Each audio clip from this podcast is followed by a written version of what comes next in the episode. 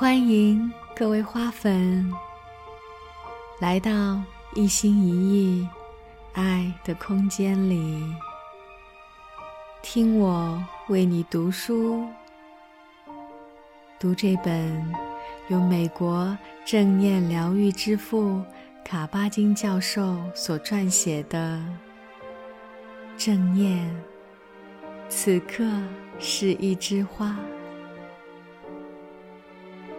现在开始今天的篇章，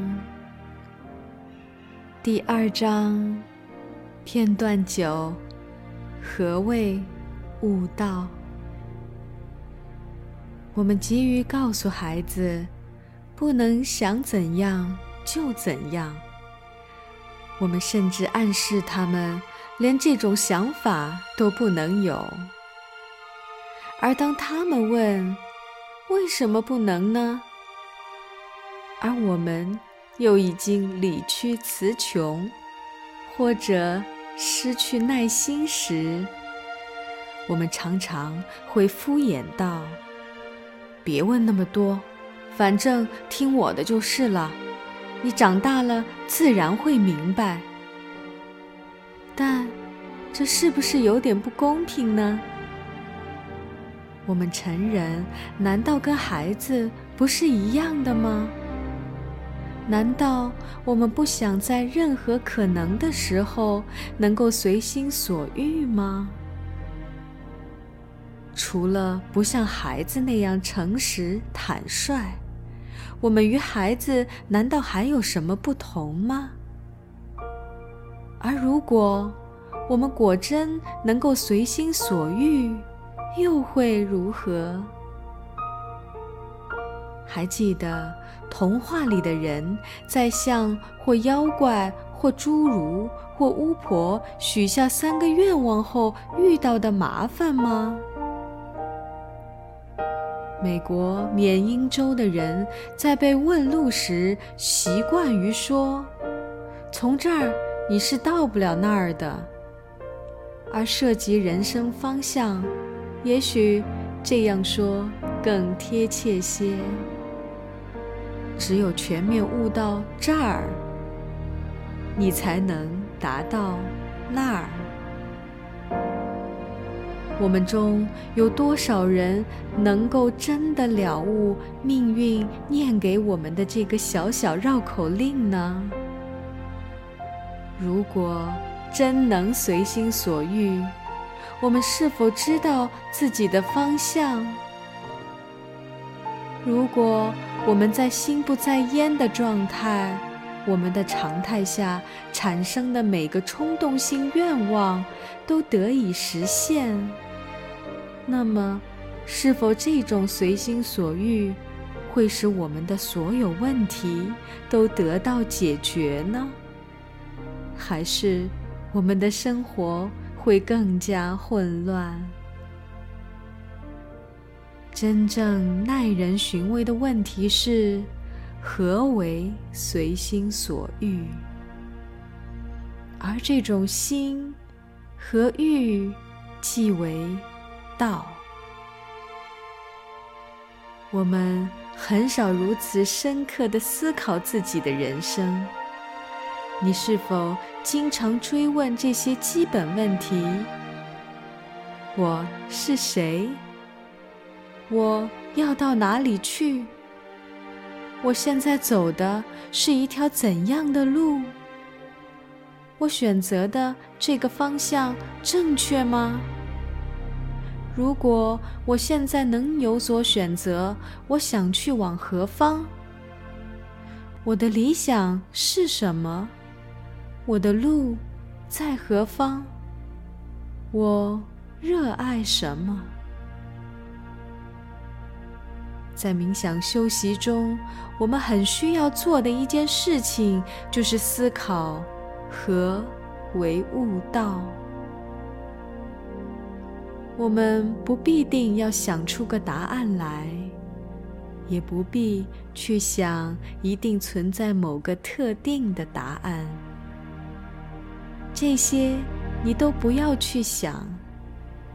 相反，只坚持追问这个问题，任由各种答案自来自去、自生自灭，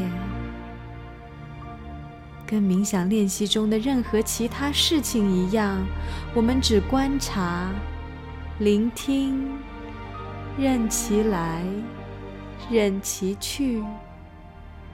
不断追问：何为悟道？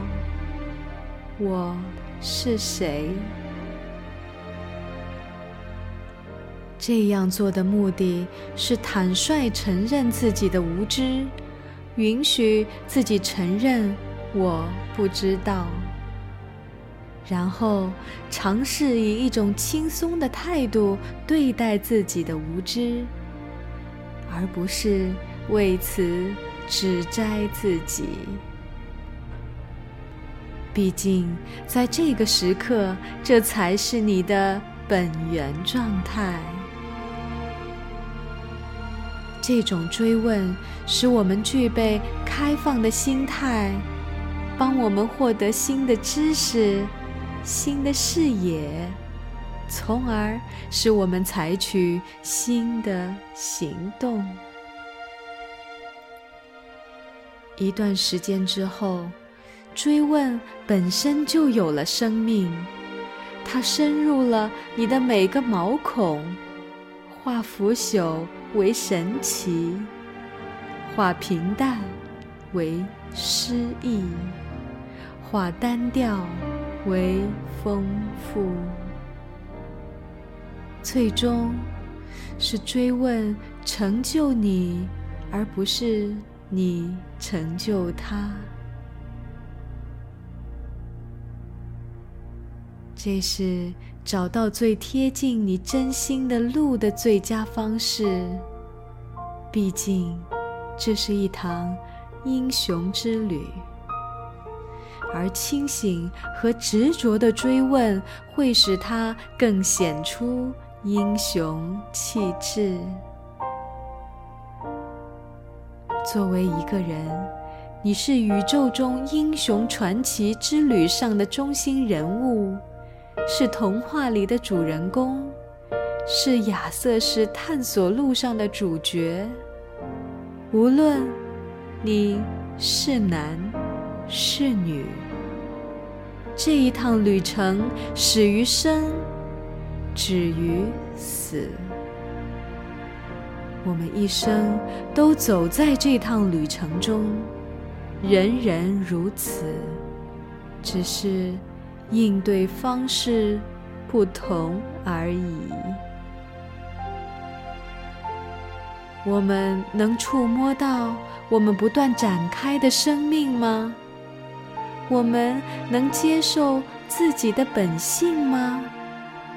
我们能直面遭遇的各种挑战，甚至主动迎接挑战吗？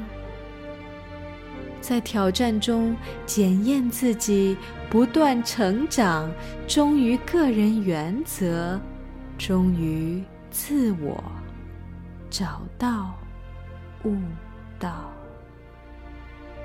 并最终不仅接受挑战。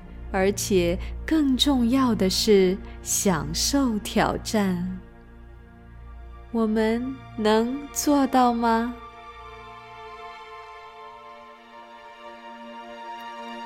片段十：山之禅。说到冥想，山对我们有着丰富的启迪意义。在所有文化中，山都具有深刻意义。它是神圣之地，人们总是从中寻找精神指引，实现再生。山象征着世界之轴，山是众神的居住之所，山充满神圣，令人敬畏。让人沉静，充满威严，令人膜拜。它屹立于我们星球一切事物之上，只默默一站，就征服了我们，吸引了我们。它们本性粗犷，坚如磐石，稳如磐石。山是梦幻之地，在这里，我们可以纵观大自然的全貌，感受生命的脆弱和坚强。史前史后，山都在其中扮演着关键角色。对固守传统的人来说，山过去是，现在仍是母亲、父亲、守护神以及同盟。在冥想练习中。我们有时可以借助山的这些美好寓意，用它们来支撑我们的意志，坚定我们的决心，以便我们能以最澄净、简单的心体会当下、此刻。我们为什么要静坐？我们每每坐下。沉浸在无为之境，这样做究竟意义何在？如果山在心中，山在体内，我们就会时时记起这些问题。山，从本质上而言，象征着永恒和宁静。我们可以以以下方式修习山禅，或者你也可以对之加以修改，使之符合你对山以及其寓意的理解。任何姿势都行，不过我认为盘腿坐姿的姿势最为强大有力。这样的姿势。我的身体看起来最像山，也最让我有山的感觉，内外皆如此。身处山中，或者面对山景，确实有用，但并非必要。内心中的高山形象，才是我们的力量之源。在心中勾勒出所知或听说或能想象出来的最美丽的山，这座山的形象本身对你就有着独特的寓意。把注意力焦点放在心中这座山的形象上，或放在被它引发的感觉上。留意它的整体形状，高耸的山巅，根植于地壳岩石层中的根基，山上的悬崖峭壁，或者和缓的斜坡。此外，也请关注它的雄伟、沉稳和美丽。这种美。无论你远观还是近看，都正从它的独特结构和形状中不断散发出来。同时，这种美又是超越特定形状和结构的，它是所有山的共性。也许你心中的山，山顶有雪。低坡有树，也许山顶直入云霄，也许峰峦叠嶂，也许山顶平坦，一马平川。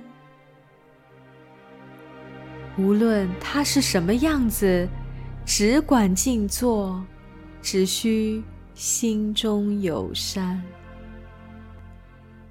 凝神呼吸，观察它，体会它的品质。在自觉准备好了的时候，看看能否将这座山带入自己的身体。这样，端坐的你和心中的山就融为一体。你的头成了高耸的山巅，你的肩和臂成了山的侧翼，你的臀和腿成了坚固的根基，深深地根植于你的坐垫或椅子中，在自己的身体中体验向上提升的感觉。在自己的脊柱中体验如山般挺拔向上的感觉，将自己幻化为一座呼吸的山，巍然不动，沉静无声，进入作画境界，超越一切语言和思想，内敛，稳定。不动。接下来，你也知道，光影挪移，时间流逝，山巍然不动。在山的寂然不动中，光影无时无刻不在变化。凡明眼之人。都能看出实时的变化。莫奈的杰作就在这种光影色的变迁中诞生，在时光的流逝中，光、影、色改变着教堂、河流和山脉。这个天才撑起许多画架。一小时，一小时的从一块画布到另一块画布，画出了这些无生命的客体的生命，也因此令观画者眼界大开。日落，月出，月末，日现。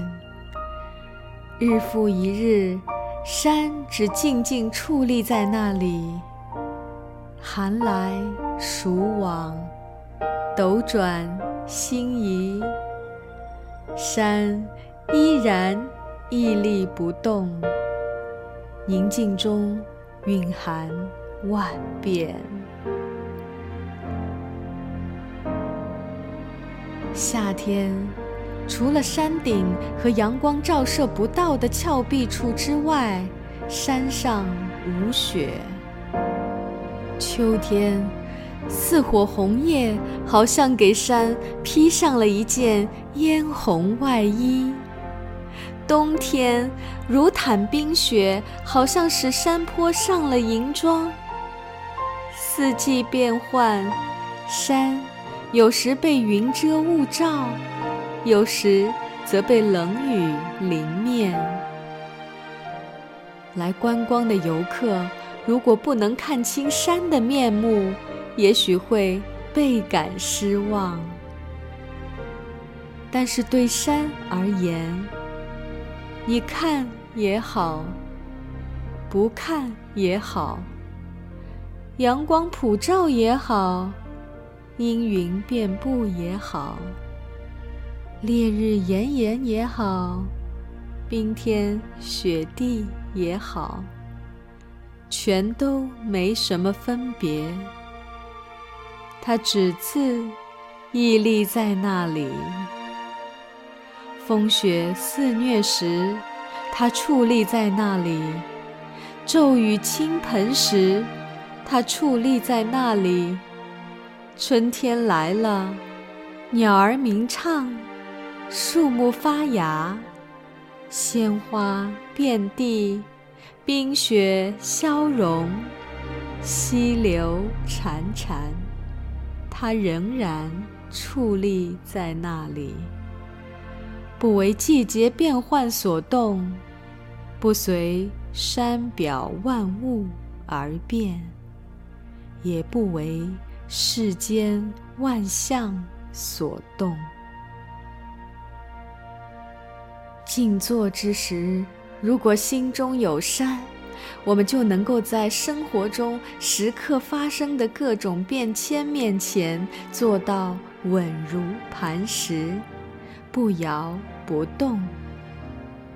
在我们的生活和冥想修习中，我们不断经历自己身心以及外部世界的多变。我们有时觉得阳光普照，有时却觉得。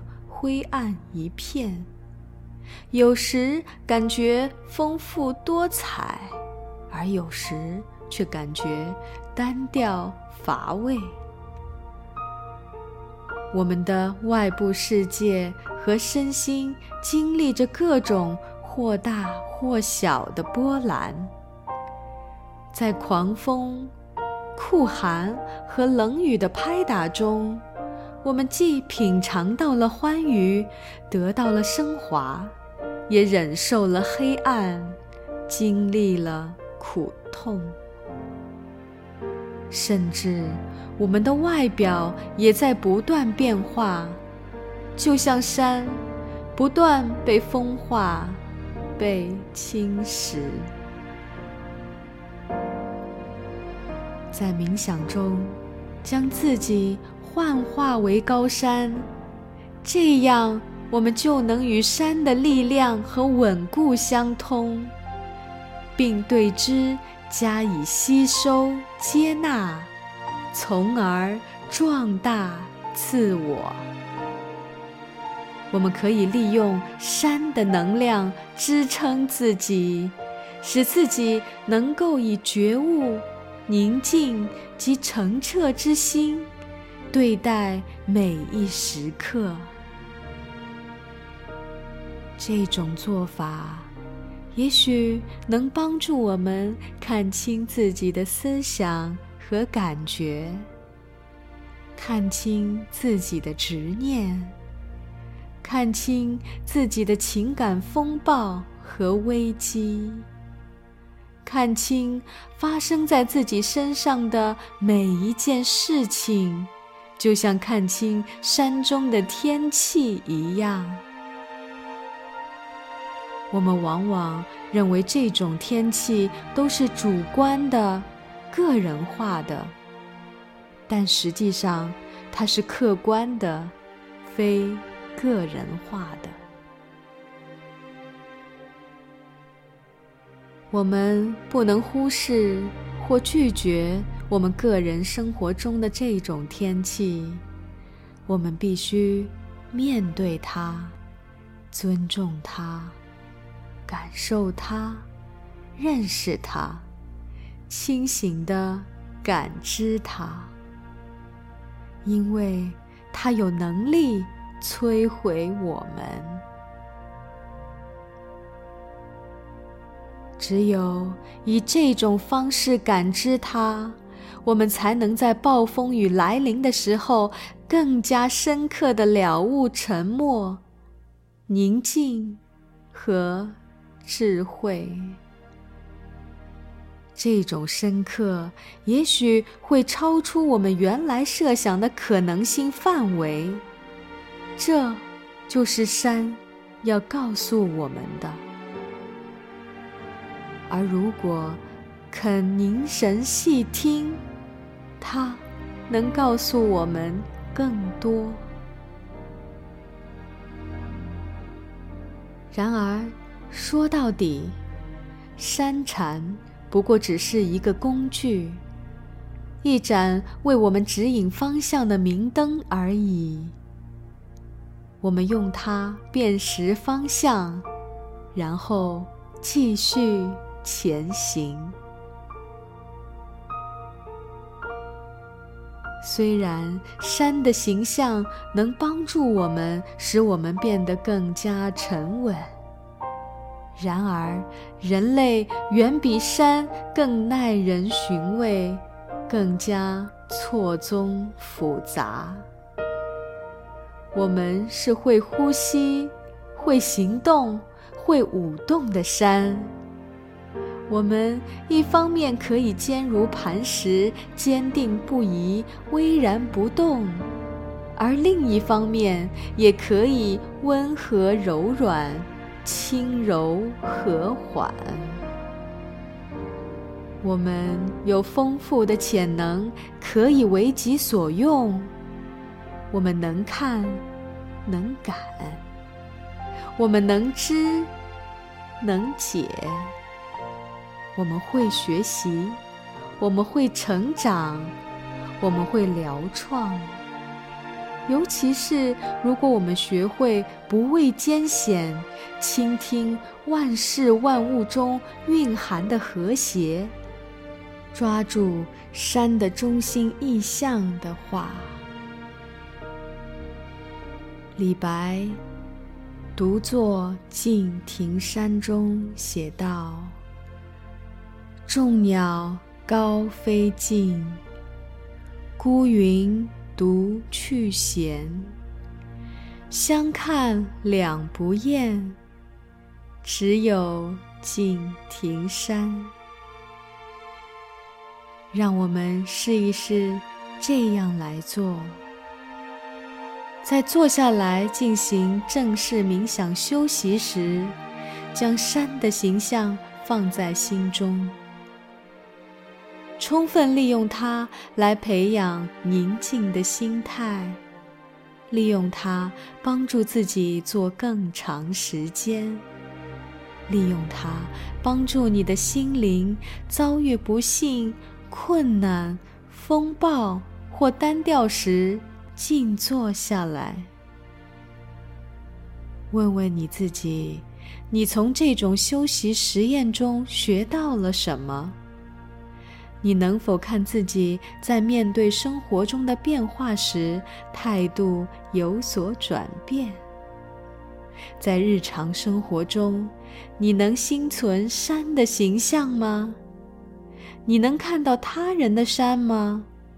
能允许每座山都有自己的形状和结构？允许每座山都有自己的独特个性吗？